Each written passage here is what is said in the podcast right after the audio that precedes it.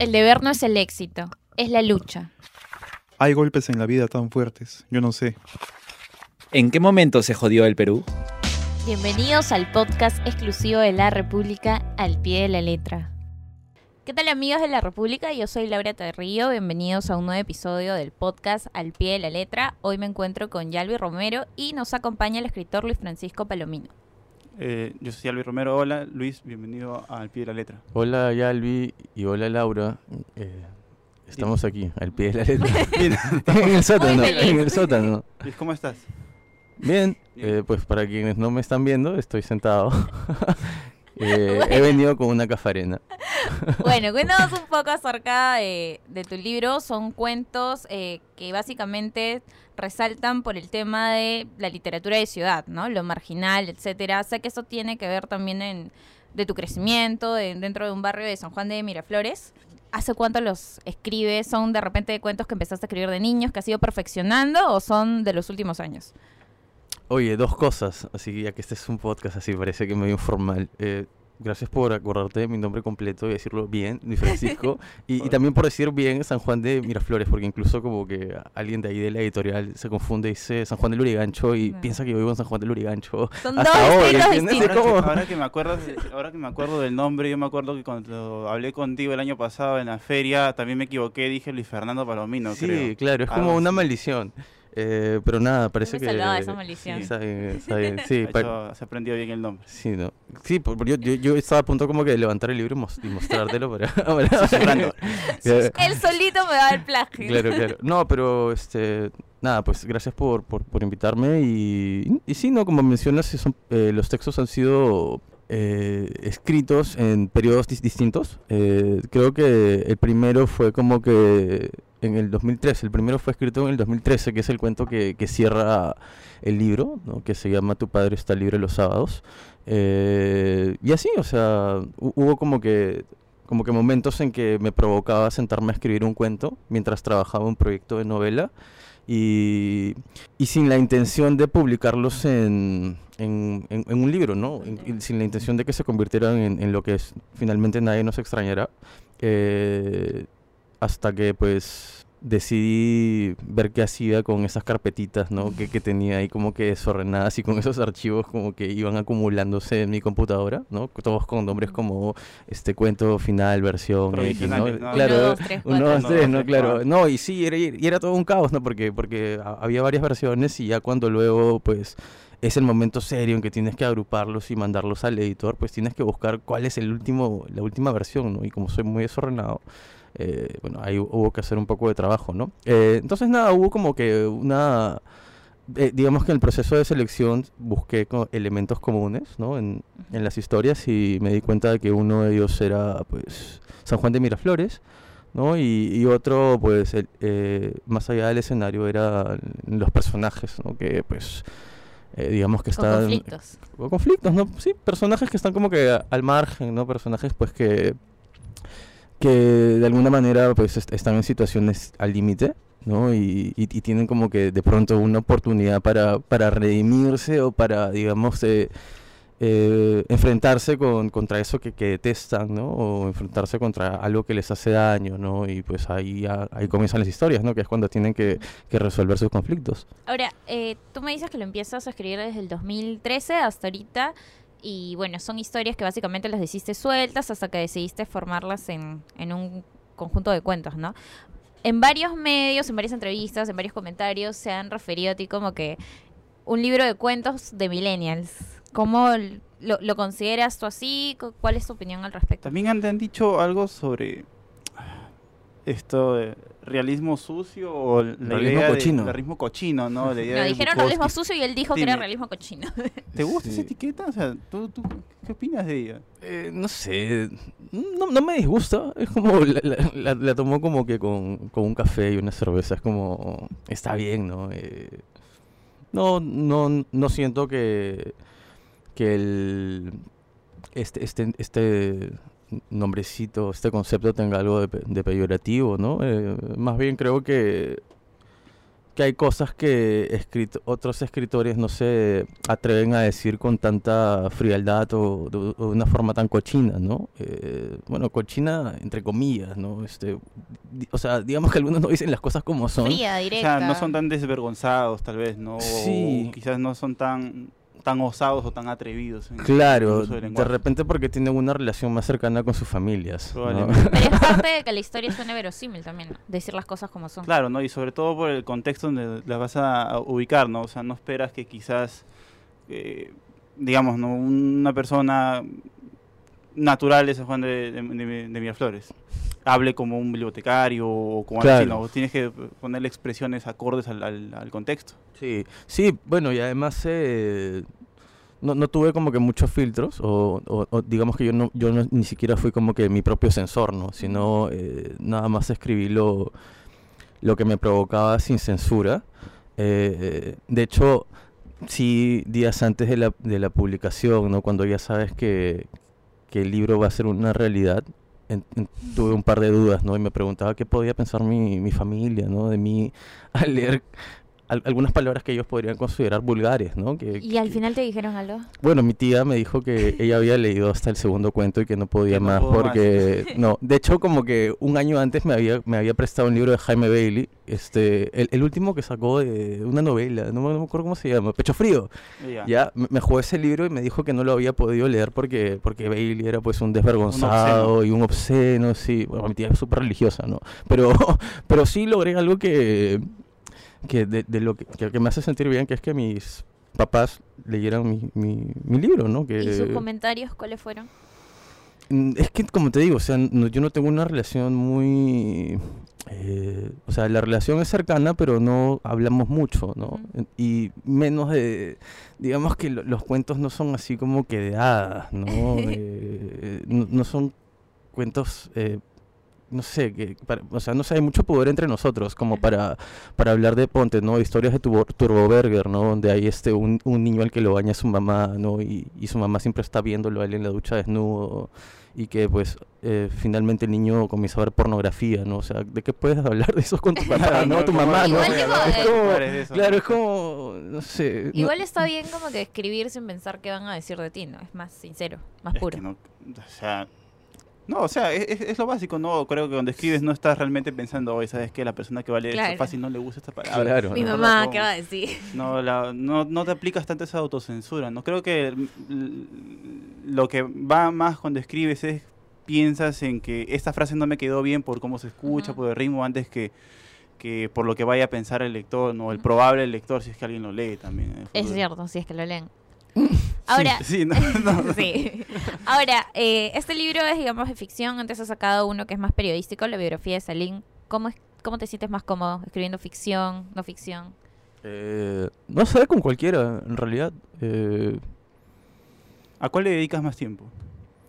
Eh, mira, qué curioso. Ahorita la no ficción porque estoy escribiendo un, un libro sobre drogas y sobre rehabilitados y recaídos. ¿Son perfiles? No, no, eso es un libro, ¿no? Tiene un, per- un so- so- o sea, es un libro sobre una persona, ¿no? Eh, digamos que podría ser un perfil extenso, pero no son, no son eh, varias personas, ¿no? O sea, digamos que el protagonista es uno y, y es, es como una especie de biografía de Salim, pero... eh, No de salir. Pero no es Salim. Y es alguien que tiene problemas con la Pero es alguien que, claro, que tiene problemas se- severos con las drogas, ¿no? O bueno, que los tuvo. eh, y, y ¿Te sí. puede revelar el nombre? ¿Es alguien conocido?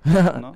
No, creo que eso lo voy a mantener en, en secreto hasta, hasta el día indicado, claro. Eh, y nada, eso, ¿no? Y pues eh, cada vez que, que puedo, eh, es que escribo cuentos, ¿no? O sea, no, no, no, no le doy preferencia pues a, a algo, ¿no? O sea, es como, o sea, digamos que no, no tengo en mente como que convertirme en un escritor de no ficción o, o ser solamente un escritor de ficción, ¿no? Creo que en mi caso la, el género es de momentos, ¿no? Es lo que, lo, lo que de alguna manera te mantiene, ¿no? Económicamente. Y, y- y lo que quieres eh, escribir, ¿no? Que, que, que puede no ser lo mismo en determinada circunstancia, en determinada hora, ¿no? O sea, mejor dicho, quieres decir que tu trabajo alimenticio es eh, el, periodístico, esta chamba de pe- periodística en sí, la ficción es más algo propio de ti, ¿no? no ya no es tanto que tiene que ver con, este empleo, ¿no? Emplearte tú mismo para, para poder mantenerte. Claro, de alguna manera, ¿no? Porque pues quienes eh, escribimos ¿Quién vive- literatura aquí en claro, vive Perú sabemos que... eh, O sea, mu- no, no es que nadie, O sea, que es, es muy Llosa, complicado, pues, ¿no? O sea, Tienes requiere un pues, montón de dinero. una estrategia de marketing pucha, Sí. inmensa. ¿no? Pero sí se todo. puede, por lo menos cuando tienes 27 o 25 años, sí puedes vivir de la escritura, eso sí. ¿eh? Mientras nadie dependa de ti. Sí, claro, Claro, ¿no? nadie Por eso digo solo 25, tranquilamente. 25, 27 años. Ahora, tú ahorita tienes 27 años. ¿Desde qué edad te escribes? Eh, bueno, desde que me enseñaron la letra Palmer.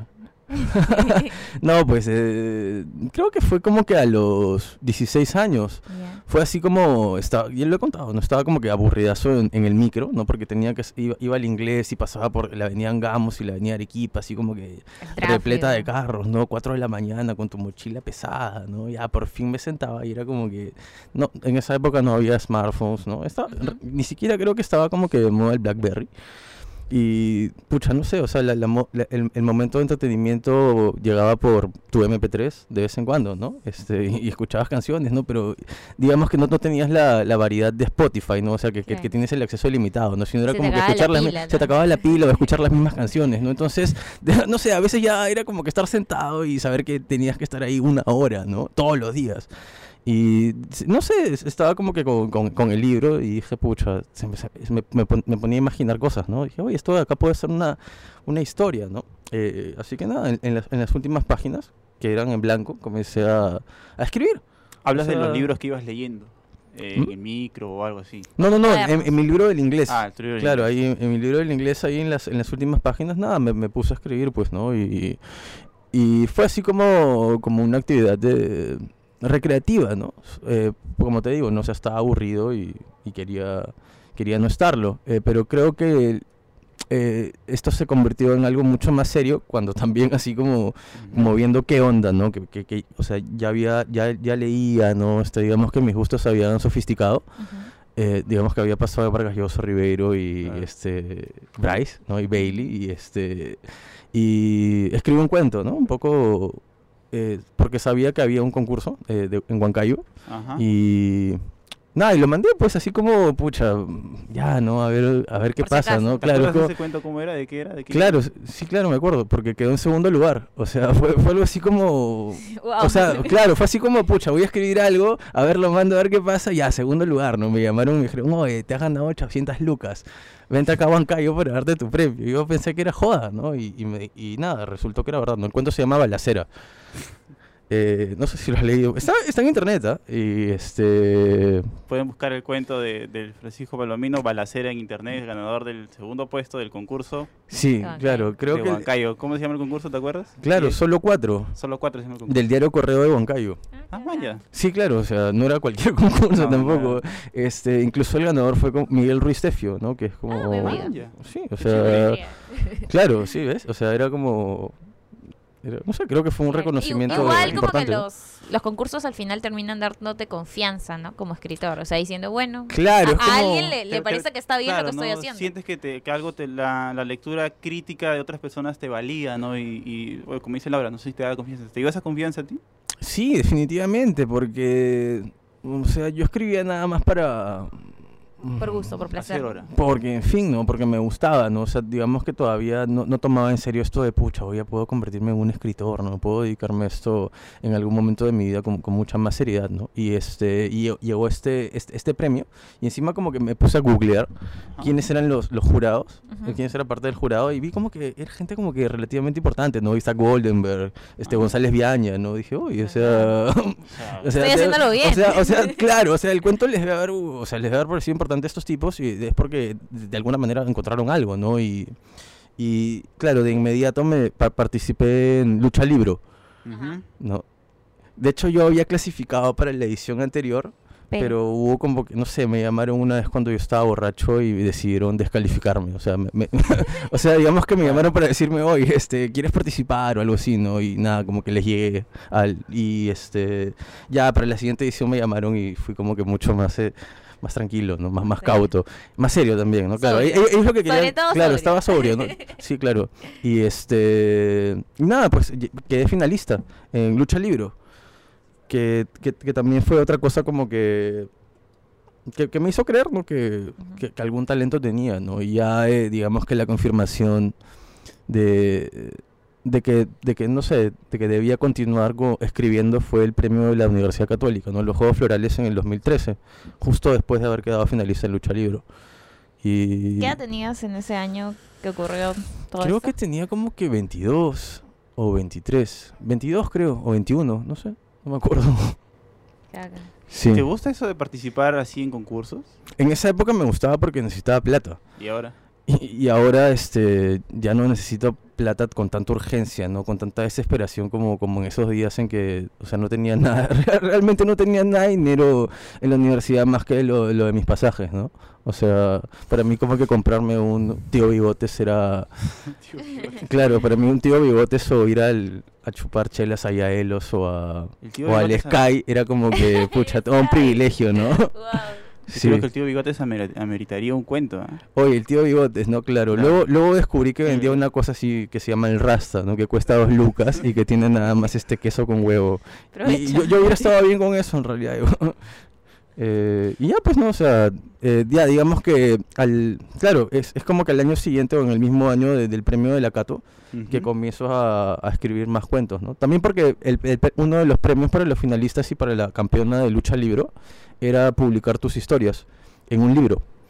¿no? Así que pues eh, también, también por eso tenía que, Claro. este, estaba como que comprometido a, a escribir para entregarles algo, ¿no? Y de hecho se publicó un librito, ¿no? Eh, y, y bueno, o sea, no sé, acá estoy.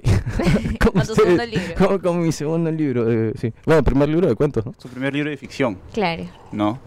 Sí, Claro. o sea, individual sí. Individual. Estabas mencionando al inicio, pero entre la escritura de una novela, un proyecto de novela, Ah, habías sí, hecho estos cuentos.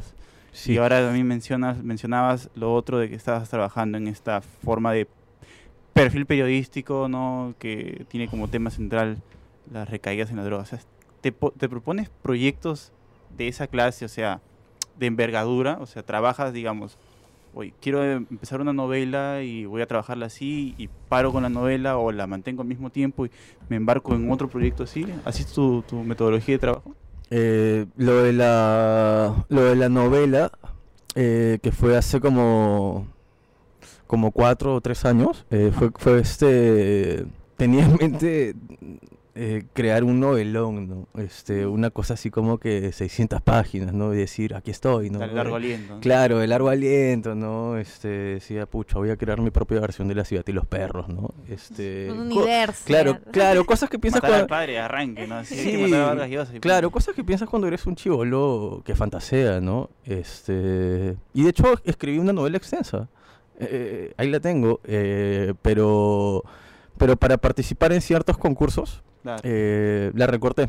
Así que me quedé. Porque, porque no sé, o sea, creo que actualmente, o bueno, desde hace mucho tiempo, ¿no? Eh, eh, la valoración de una obra, sobre todo cuando es novela, parece que está en proporción a la cantidad de páginas que tiene, ¿no? Y eso fue algo que identifiqué desde, desde chivolo, ¿no? O sea, si te pones a pensar en los libros de Vargas Llosa que, que digamos que han generado mayor repercusión, son como que los que son más gordos, ¿no? O sea, Claro. esta conversación en la catedral, ¿no? A ver, ¿quién, ¿quién habla de quién mató a Palomino Molero, no? O sea, Claro, ¿no? ¿no? O- o La en- tía Julia el escritor. pues. Claro, ¿no? Que digamos que, que en comparación son, más breves, ¿no? Este, y bueno, pucha, tam- también este la novela esta de Jeremías Gamboa, ¿no? También como que un Mm. poco larga, ¿no? Pero bueno, este, siendo, siendo más crítico conmigo, ¿no? Ya, ya, ya mayor me di cuenta de que eh, no, también otra, ¿no? Otra que digamos que, que llevó a Bolaño a, a- a, digamos que al, al canon, ¿no? Que es Los Detectives Salvajes, ¿no? O sea, digamos que son, son, son libros como que de, de 600, 700 páginas y,